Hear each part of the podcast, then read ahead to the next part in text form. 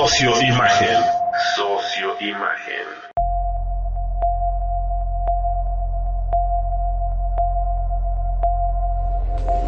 ¿Es la solución el boicot que propone o que fomenta la diputada Cloutier con base en un tuit a la empresa Procter Gamble eh, la solución para presionar a Claudio X González y que deje de estar jodiendo al gobierno de López Obrador? Pues no, no es una solución, más bien me suena a berrinche, me suena a ataque, me suena a una estrategia sin estrategia, como mucho de lo que pasa en este gobierno en la actualidad.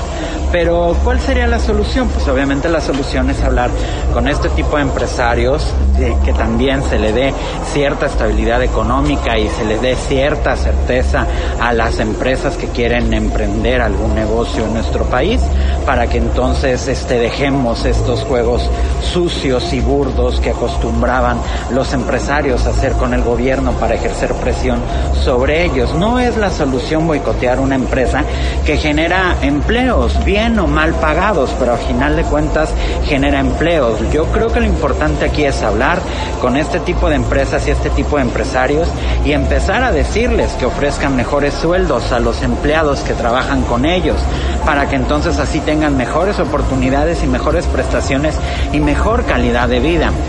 El otro día compartíamos un estudio de Forbes donde decía que la gente de clase media era aquella que ganaba 7 mil pesos al mes. Por Dios, o sea, con 7 mil pesos nadie de los que de verdad son profesionistas o quieren ganar bien en el mercado laboral va a vivir.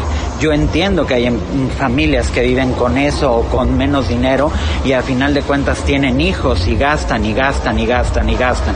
Yo creo que aquí la solución es simple y sencillamente que el gobierno nos muestre su estrategia política, económica, para que entonces se le brinde certidumbre a la población.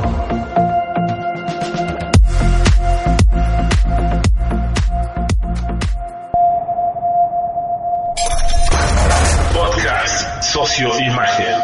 Socioimagen.